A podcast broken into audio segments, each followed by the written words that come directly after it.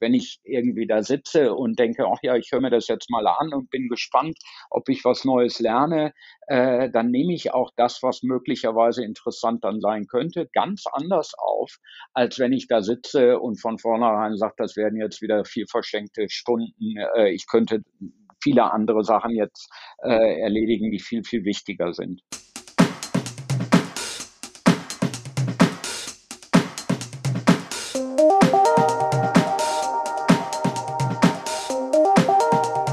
Herzlich willkommen zu einer neuen Ausgabe der Lernkurve, dem Podcast für alle Fans von Corporate Learning und Communication. Wir schauen mit unseren Gästen auf aktuelle Themen und Entwicklungen rund um Lernen und Kommunizieren in Unternehmen. Mein Name ist Dirk Schwendt. Unser Thema heute ist der Faktor Motivation, wie man Lernen Lust, Lust aufs Lernen macht. Wir als Lernexperten, wir konzipieren und produzieren ja jeden Tag Trainings, aber das schönste und bestgemachte Training bringt natürlich nichts oder wenig, wenn die Lerner keine Lust haben zu lernen, keine Lust haben, dieses Training zu absolvieren. Und wir sind natürlich damit implizit auch ja, Motivatoren, die den Lerner nicht nur, nicht nur äh, schulen, enablen wollen, sondern idealerweise auch Lust aufs Lernen machen wollen. Eben indem wir aufzeigen, warum es wichtig und nützlich ist, sich genau mit diesem Training dann weiterzubilden. Welche Erkenntnisse aus der Motivationsforschung können wir uns denn dafür zunutze machen? Wir sind ja wenig, kommen weniger hier äh, mit einem wissenschaftlichen Hintergrund. Aber darüber spreche ich heute mit Herrn Professor Dr. Rolf van Dick, der Sozialpsychologe an der Goethe-Universität ist. Herzlich willkommen, Herr Professor van Dick. Schön, dass Sie da sind. Ich grüße Sie. Bevor wir ins Thema einsteigen, vielleicht können Sie noch ein paar Worte zu sich sagen, damit unsere Hörer wissen, welche profunde Expertise wir heute mit Ihnen hier am Tisch haben. Ja, ich bin, äh, wie gesagt, Psychologe, arbeite als Professor für Sozialpsychologie an der Goethe-Universität seit jetzt 15 Jahren. Davor habe ich drei Jahre in einer Business School in Großbritannien, in Birmingham an der ersten Business School gearbeitet, in einem Department of Work and Organizational Psychology. Und da sehe ich auch meine gesamte Arbeit so ein bisschen verortet, sozialpsychologische Erkenntnisse in die Unternehmenswelt zu tragen. Ich habe viele Projekte gemacht mit Unternehmen im Wesentlichen zu den drei großen Themen Leadership, was ist gute Führung, äh, zu dem Thema Gesundheit in Organisationen und zum Thema Unternehmensfusionen. Wann gelingen sie? Äh, wo sind die Probleme? Okay, wunderbar. Spielt das, ist das immer mit dem Thema Motivation, Faktor Motivation, da glaube ich ganz richtig. Wir kommen ja eher also aus der, aus der Corporate-Welt und, und, und produzieren Corporate-Trainings. Und in der Unternehmenswelt ist es eben so, dass viele Trainings einfach verpflichtend sind, sind obligatorisch. Zum Beispiel, weil ein neues System eingeführt werden muss und die Mitarbeiter damit arbeiten müssen oder Compliance-Trainings.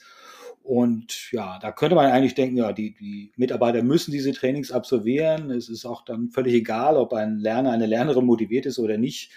Denn äh, er oder sie muss es dann ja ohnehin absolvieren, dieses Training. Wie, ist da Ihre Sicht? Ist, ist das tatsächlich egal äh, oder spielt da die Motivation auch bei solchen Arten von Bildungsmaßnahmen eine Rolle? Wie, wie schätzen Sie das ein? Naja, zunächst mal muss man ja sagen, äh, wir sind in der Universität ja im Grunde auch nicht viel anders als die Corporate World. Auch wir haben ja manchmal irgendwelche Software-Einführungen, in denen dann bestimmte Mitarbeiterinnen und Mitarbeiter mhm. geschult werden müssen. Äh, wir haben äh, Themen, die man einfach machen muss, also alle paar Jahre mal ein Brandschutztraining oder ein Sicherheitstraining. Und da gibt es natürlich unterschiedliche Methoden, das zu intensivieren incentivieren oder zu an, anzukündigen und so weiter, dass es mehr oder weniger interessant sein kann. Also zum Beispiel musste ich, als ich in England gearbeitet habe, äh, ein Health and Safety Training machen. Das gehörte mhm. einfach dazu. Das war die Voraussetzung. Jeder musste dahin. Und man hat vorher von Kollegen gehört, äh, ähm, so schlecht ist es gar nicht, äh, weil im Notfall hilft es uns allen und du kannst mal in Situationen kommen, in denen irgendwie ein Alarm losgeht und dann ist es wichtig, dass du mit deinen Studierenden auch äh, aus dem Hörsaal rauskommst und weißt, wo die, wo die äh, Notausgänge und so weiter sind. Ähm, das heißt, bei manchen Trainings äh, sieht man vielleicht als Professorin oder Professor jetzt nicht unbedingt die Notwendigkeit. Da ist es dann vielleicht ganz hilfreich, wenn man das Training verkauft mit Stimmen von Personen, die äh, schon teilgenommen haben und die erst nach dem Training dann merken, äh, wie wichtig ist das für mich. Und damit kann man dann natürlich wieder andere Mitarbeitende überzeugen, nicht nur widerwillig zu dem Training zu gehen und in dem Raum dann Sauerstoff wegzuatmen, äh, sondern tatsächlich mit Lust dabei zu sein, weil das macht natürlich einen Unterschied. Wenn ich irgendwie da sitze und denke, ach ja, ich höre mir das jetzt mal an und bin gespannt, ob ich was Neues lerne, äh, dann nehme ich auch das, was möglicherweise interessant dann sein könnte, ganz anders auf, als wenn ich da sitze und von vornherein sage, das werden jetzt wieder vier verschenkte Stunden. Äh, ich könnte viele andere Sachen jetzt äh, erledigen, die viel, viel wichtiger sind. Also das wäre so mhm. eine Geschichte. Grundsätzlich würde ich sagen, ja, es macht einen großen Unterschied, ob Leute motiviert sind oder nicht motiviert sind. Äh, und zweitens ein, eine Möglichkeit, dann das Training entsprechend positiv rüberzubringen, dass man Originaltöne von denen einfängt und irgendwie auf die Webseite stellt, die, die schon teilgenommen haben und, und die dann sehen, doch, das ist relevant für das, was wir tun. Okay, also einmal diese, genau, diese, diese Credentials sozusagen, die, die, die Menschen, denen vertraut wird, denen man sagt, hey, wenn der das gut findet, dann, äh, dann ist das bestimmt auch gut. Aber Sie hatten eingangs auch gesagt, den, äh, den, den Nutzen zu verargumentieren. Ist das etwas, was, was tatsächlich ankommt? Also das ist ja jetzt in dem Beispiel, das Sie gestellt haben, sehr unmittelbar. Da man, okay, wenn du das Training nicht gemacht hast, dann kommst du im Zweifel aus der brennenden Bude nicht raus. Mhm. Ist natürlich äh, ähm, unmittelbar nachvollziehbar. Ähm, aber sag mal, für, für andere Arten von Training, haben Sie da auch die Erfahrung, dass diese Argumentation über den Nutzen hier eine, eine, eine hilfreiche ist? Also der Nutzen kann ja auch indirekt sein, aber grundsätzlich ist es äh, immer ein ganz, ganz motivierender Faktor äh, für alle Tätigkeiten und sicher auch für Trainings, äh, wenn ich die Bedeutsamkeit wahrnehme. Also wir mhm. haben in vielen Studien gefunden, Bedeutsamkeit erhöht einfach die Arbeitsmotivation. Wenn ich irgendwie wahrnehme, das, was ich hier tue, ist nicht wichtig für irgendwelche anderen Menschen, für Kollegen oder Kunden, äh, äh, dann macht man es auch nicht so gerne. Das heißt, der Nutzen muss äh, immer irgendwie auch ähm, benannt werden. Äh, und manchmal ist er eben nur indirekt. Also meine Sekretärin im Moment, die muss ein kleines Training machen, eine Schulung, äh, um die Software bedienen zu können, um unsere eigene Homepage zu pflegen. Mhm. Äh, da bin ich mir auch sicher, dass die Schulung selber jetzt nicht unglaublich spannend wird und, und, und neu wird. Aber der Nutzen liegt eben daran, dass unsere Sekretärin anschließend für unser Team noch viel wichtiger wird und dazu beitragen kann, dass wir gut miteinander arbeiten und Informationen an Studierende über die Webseite aktuell bringen können und so weiter. Und ich glaube, äh, dann sieht sie in dem Fall so ein Training auch als sinnvoller an und wichtiger an, als wenn man jetzt nur sagt, alle Sekretariate müssen durch die Schulung und man erklärt gar nicht, wo ist denn das Ziel, warum denn überhaupt und wo ist der Zweck des Ganzen. Das ist eine interessante, interessante Dimension, die, die Erhöhung der eigenen Relevanz, ne? Mhm. die, die, das Sie eigentlich ansprechen. Das ist auch oft ein Thema, mit dem wir uns oft beschäftigen, wo wir auch noch nicht so eine allgemeine Sicht haben. Also ich denke es ja gerne, ich sage, ist ich sehe schon, dass eigentlich jeder Mitarbeiter ein großes Stück weit selbst auch dafür verantwortlich, employable hm. zu bleiben. Ja, einfach sich relevant zu halten, sich und seine Skills, sein Wissen, seine Fertigkeiten so zu halten, dass sie relevant sind äh, äh für den Arbeitsmarkt.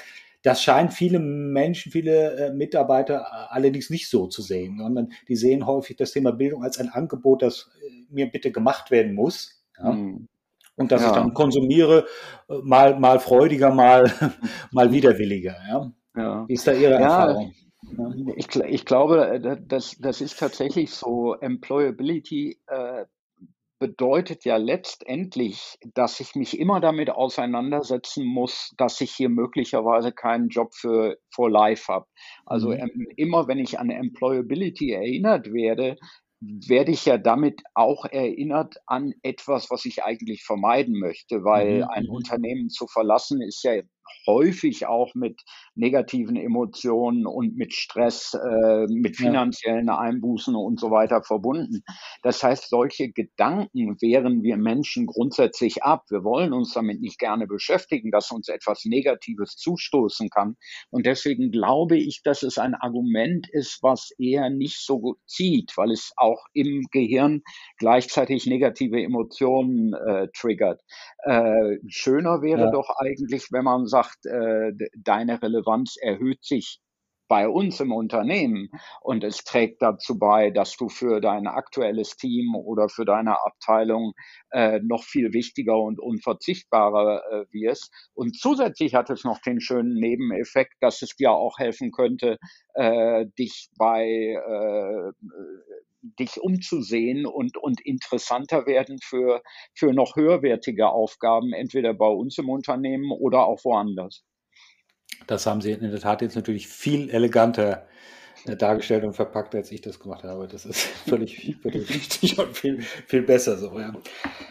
Ein anderer Aspekt, vielleicht das Thema gemeinsames Lernen. Wir sind äh, ja jetzt in den letzten anderthalb Jahren sitzen wir stark zu Hause, ob jetzt arbeitend oder lernend mit digitalen, Arbeit mit digitalen Formaten in einem digitalen Setting.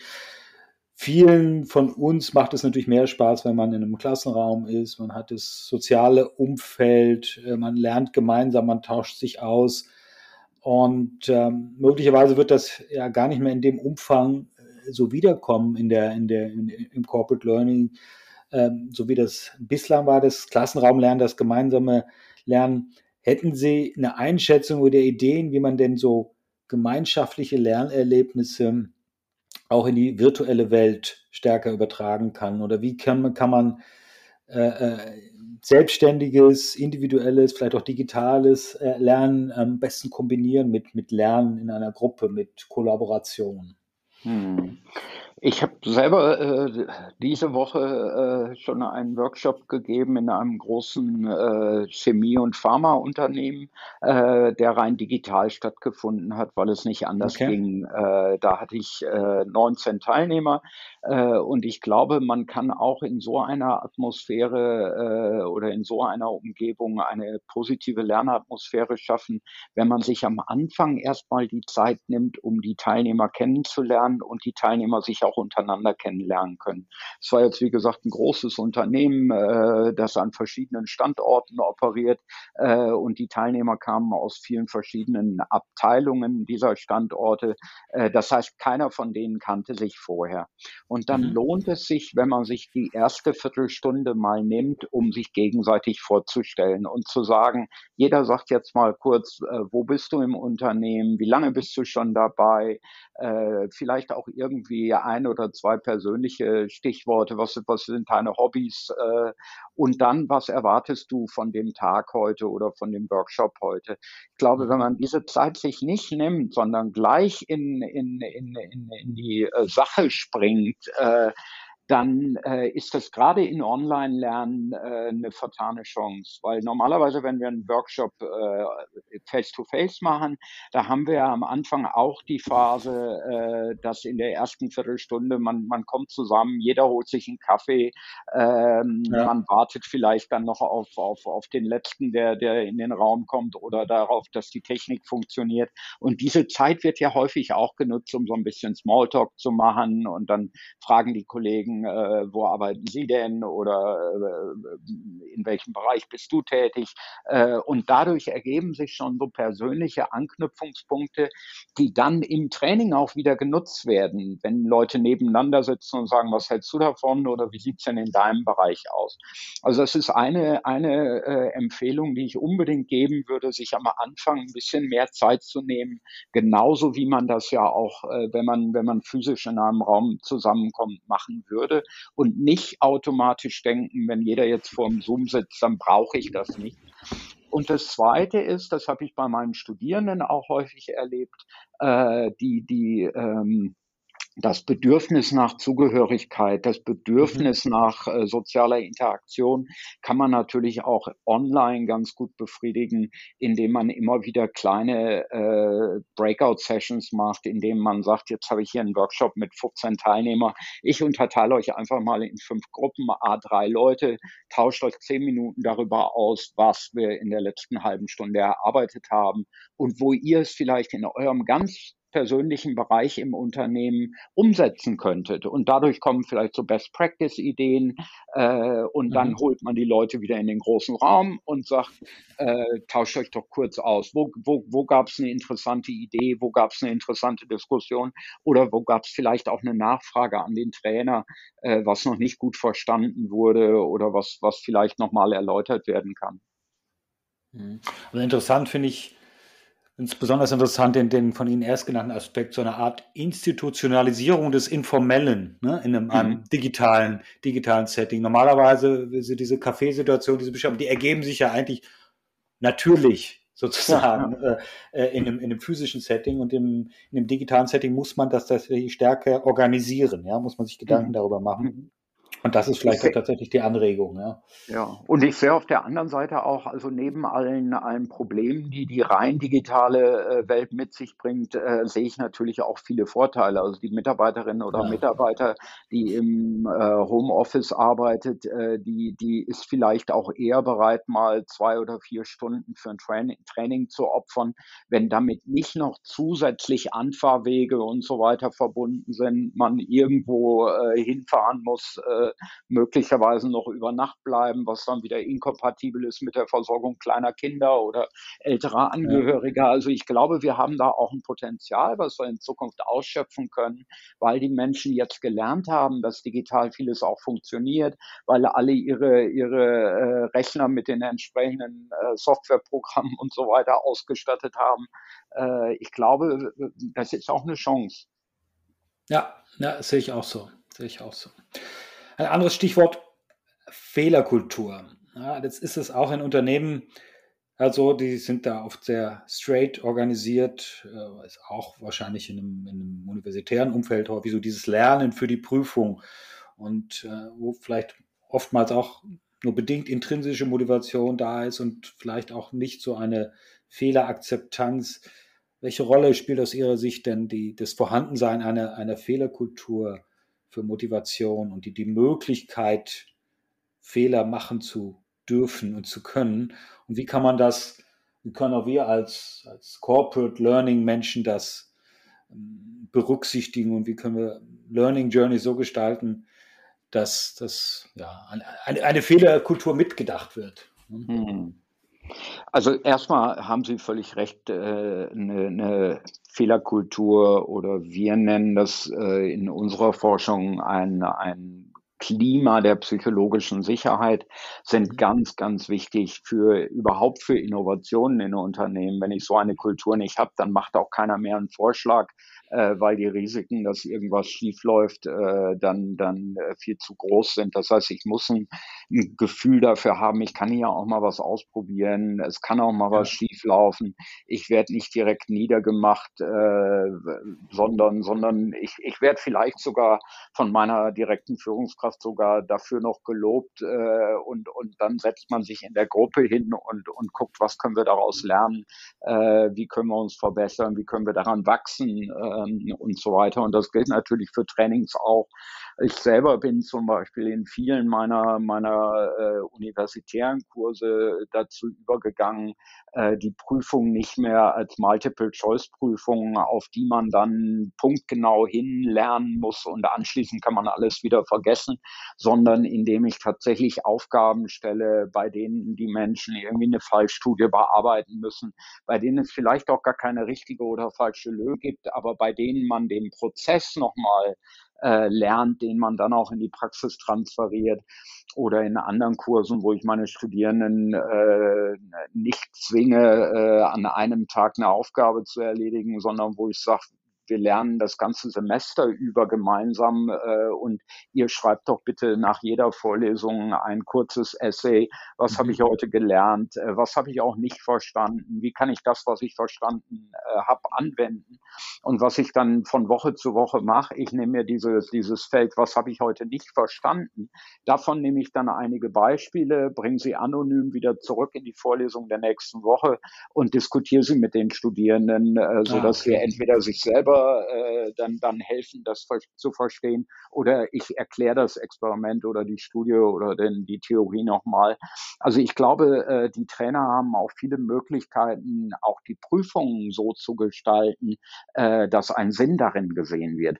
Wenn es jetzt nur darum geht, ich brauche neun von 18 Punkten, ich muss das Ding bestehen, damit ich anschließend äh, den Gabelstapler fahren kann, äh, dann bin ich natürlich weniger motiviert, als wenn ich äh, jeden Tag nach dem Training schon mal ein bisschen Gabelstapler fahren darf und zeigen, zeigen äh, kann, äh, da, da, dass ich das, was ich gelernt habe, auch verstanden habe und anwenden kann. Und diese Praxisrelevanz der Prüfungs, äh, der, der, der Prüfung, die muss sozusagen immer sichergestellt werden. Äh, das ist meistens auch möglich. Es, es erfordert nur aktives Nachdenken und, und, und manchmal auch für die Trainerseite ein Verlassen von gewohnten Routinen. Ich kann dann eben nicht die Klausur wieder aus der Schublade mhm. ziehen, die ich schon seit drei Jahren verwende, sondern ich muss mir was Neues ausdenken. Ja, und da, und da differenziert sich dann wahrscheinlich auch, oder da wird, werden die Unterschiede in der Qualität der Trainer sichtbar und die, die, die eigene Anpassungsfähigkeit oder die Unterschiede der Anpassungsfähigkeit und der Kreativität, solche Dinge zu, zu versuchen, wie Sie sie gerade beschrieben haben. Ja. Genau, und der, der Lohn dafür ist dann, wenn es gut klappt, ist dann eben auch eine positive Rückmeldung von, von äh, Teilnehmerseite an den Trainingsworkshops oder ich eben von meinen Studierenden, äh, die dann viel zufriedener sind mit, mit, mit dem Angebot, was ich mache. Äh, und, und für Trainer bin ich mir sicher, zahlt es sich dann letztendlich auch wieder in Euro und Cent aus, weil man eine höhere Weiterempfehlungsquote hat. Ja, ja. Gut, zum Abschluss mal eine Frage. Nehmen wir mal an, so ich als, als Learning-Entwickler, Corporate Learning-Experte habe ein tolles digitales Training neu entwickelt, es ist online gestellt, es wird aber einfach nicht zugegriffen, wird nicht geklickt. Was sind aus Ihrer Sicht da die wichtigsten Schritte, die ich jetzt setzen könnte, um, um das zu ändern, um hier vielleicht im Nachhinein noch die Sache interessanter zu machen? Ich hätte, mhm. hätte ich jetzt schon, ich hoffe, ich habe das mir richtig gemerkt und gelernt, vielleicht so diese, diese, wir haben es eingangs schon gesagt, das Ein Anbringen von Zitaten äh, von, von, von Menschen, äh, von Role Models, die sozusagen berichten, äh, wie sinnvoll das Training Y für Sie schon gewesen ist. Das, das wäre wahrscheinlich eine Möglichkeit, richtig? Genau, das, das ist sicher eine ganz wichtige Möglichkeit. Und äh, hier haben äh, Psychologen gefunden, äh, Cialdini und Kollegen in vielen Bereichen, es ist immer dann äh, für mich etwas relevant, wenn ich es als normativ sehe. Das heißt, äh, wenn ich ein Training anbiete mit dem äh, Hinweis, äh, das ist ganz neu und Sie wären einer der ersten, mhm. die, dann, die dann daran teilnehmen, dann ist das eher schlecht schlecht, weil dann bin ich ja einer von, von wenigen. Äh, ich könnte ein Training viel besser verkaufen äh, mit dem Argument, äh, dieses Training ist unglaublich wichtig und in einer, und dann setzt man eben einen Namen einer, einer bekannten Firma ein oder, oder einer bekannten Institution. Da haben 93 Prozent der Leute an diesem Training teilgenommen. Und da darf ich natürlich nicht lügen, sondern, sondern mhm, ich muss Klar. tatsächlich äh, ähm, Fakten präsentieren, aber wenn ich das Training irgendwo schon gemacht habe, äh, dann zum Beispiel zu sagen, mit dem Training waren 93 Prozent der Menschen zufrieden oder 80 Prozent der Menschen empfehlen das Training weiter. Äh, dann ist es, dann wird es etwas Normatives, äh, wo ich dann auch gerne mitmache äh, und wo ich denke, oh ja, das machen alle, also sollte ich es auch tun.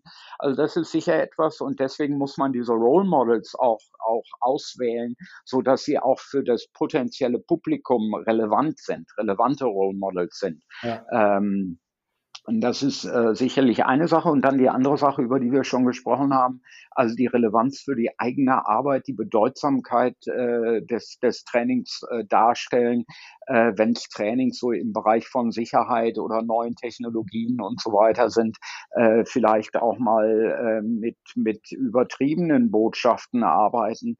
Äh, also wenn Sie die neue Software nicht beherrschen, dann öffnen Sie Tür und Tor für irgendwelche Hacker, äh, und dann passiert vielleicht mit Ihrem Unternehmen das, was äh, mit Klinik XY passiert ist, wo Hunderte von Patienten nicht mehr versorgt werden könnten. Oder mit der Universität Gießen, die fast ein ganzes Semester lang ihre E-Mail-Systeme nicht mehr benutzen konnte, äh, weil sich ein Hacker über eine unerfahrene Mitarbeiterin Zutritt zum äh, Computersystem verschafft hat. Na, also in dem Moment, in dem dann so ein bisschen die Alarmglocken läuten, äh, motiviert man vielleicht vielleicht auch Leute äh, genauer hinzugucken und sich dann vielleicht doch zu entscheiden.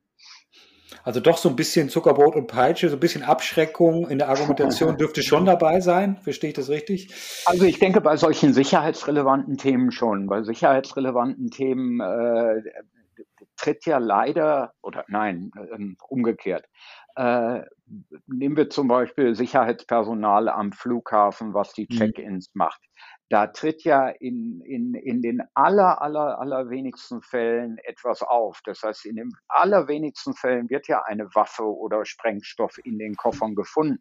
Und deswegen muss man den Mitarbeiterinnen und Mitarbeitern dort immer wieder äh, beibringen, dass ihre Tätigkeit unglaublich mhm. wichtig ist und sie trotzdem noch genau hingucken müssen. Und das machen zum Teil Flughäfen auch, indem sie immer wieder informieren, wenn in irgendeinem anderen Flughafen auf der Welt gerade doch Sprengstoff gefunden wird. Und dann wird gesagt, äh, und überlegt euch, wenn der Mitarbeiter in dem Moment geschlafen hätte, äh, möglicherweise hätten wir dann jetzt einen Flugzeugabsturz mit vielen Toten zu beklagen.